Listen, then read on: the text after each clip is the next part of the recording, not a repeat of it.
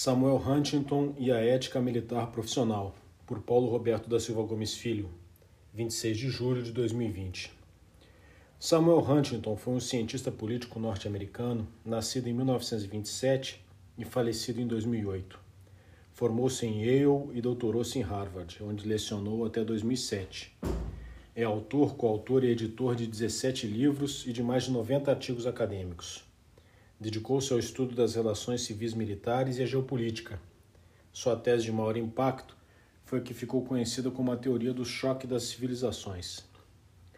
Huntington escreveu Soldado e Estado, Teoria e Política das Relações entre Civis e Militares, livro que se tornaria um clássico para análise das relações civis militares, em 1957.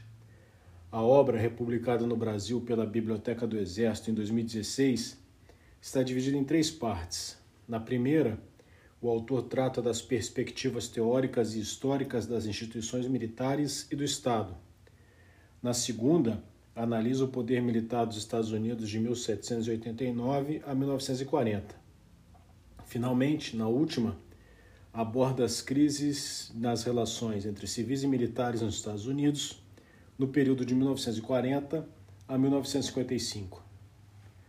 Nesse artigo, faço um resumo das ideias defendidas pelo autor no terceiro capítulo da obra, que integra a primeira parte, a mentalidade militar, o realismo conservador da ética militar.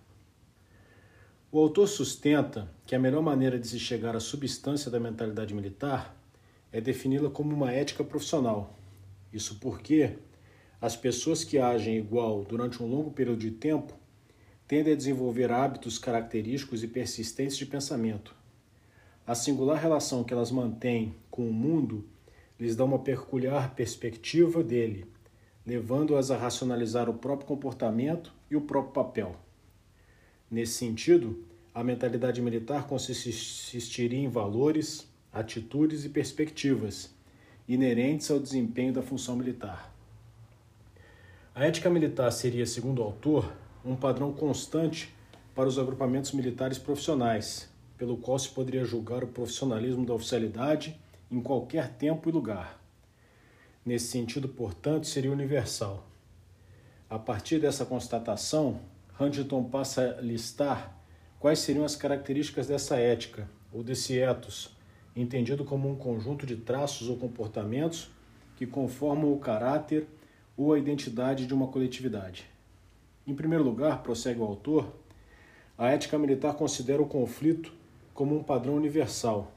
Logo, os militares seriam, por natureza, céticos em relação à natureza humana, tendendo a considerar o conflito um padrão universal e a violência permanentemente enraizada na natureza biológica e psicológica do homem. A ética militar também é fundamentalmente corporativa, uma vez que, para cumprir suas responsabilidades e garantir a segurança do Estado, os militares trabalham em grupos. Assim, conceitos como espírito de grupo, unidade comunidade são altamente valorizados em detrimento do individualismo. O militar profissional, por característica, acumula seus conhecimentos pelas experiências. Se tem poucas oportunidades de vivenciar experiências próprias, utiliza-se das de outros militares. Daí advém o valor que a ética militar empresta ao estudo metódico e objetivo da história, desde que esse estudo possibilite o desenvolvimento de princípios capazes de futura aplicação. Outra premissa de Huntington defende que a existência da profissão militar depende da existência de Estados-nação, capazes de manter um estamento militar apto a protegê-los das ameaças à sua segurança. Assim, a ética militar tenderia a considerar o Estado a forma suprema de organização política. Além disso, se as causas da guerra estão na própria natureza humana, então é impossível abolir a guerra por completo.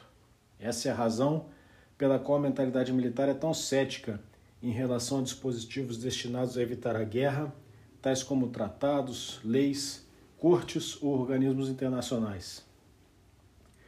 O autor defende ainda que nem sempre os militares desejam a guerra.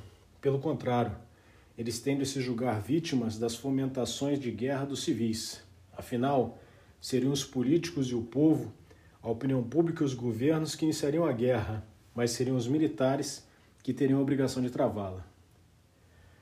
Quanto à profissão militar, Huntington a caracteriza como técnica e especializada. Suas competências são adquiridas mediante treinamento profissional e experiência. A política, por sua vez, se situa além do escopo da competência militar, e a participação de militares na política enfraqueceria o profissionalismo por permitir que valores estranhos ao ethos militar substituam valores eminentemente profissionais. Assim, seriam três as responsabilidades do militar perante o Estado. A primeira seria de natureza representativa, pois ao militar compete manter as autoridades governamentais informadas quanto ao que ele considera ser indispensável para a manutenção da segurança do Estado. A segunda seria consultiva. Nesse sentido, caberia aos militares relatar os reflexos das políticas governamentais para a segurança do Estado. Finalmente, a última responsabilidade do militar seria executiva, implementando as decisões do Estado na área de defesa. Huntington reitera ainda que o profissionalismo militar só ocorre quando sua lealdade se dirige exclusivamente ao ideal militar. Afirma que outras lealdades são transitórias e divisoras. Reafirma que as forças mais eficientes e competentes são aquelas em que a oficialidade é motivada por seus ideais profissionais mais do que por objetivos políticos ou ideológicos. Encerrando o capítulo, o autor enfatiza que o controle civil é essencial ao profissionalismo militar, tecendo considerações à sua obediência e seus limites. Assim, segundo Samuel Huntington, a ética militar seria pessimista, coletivista, historicamente influenciada, orientada para o poder, nacionalista, militarista, mas voltada para a obtenção da manutenção da paz, e instrumentalista em sua visão da profissão militar. Em resumo, o ethos militar seria realista e conservador.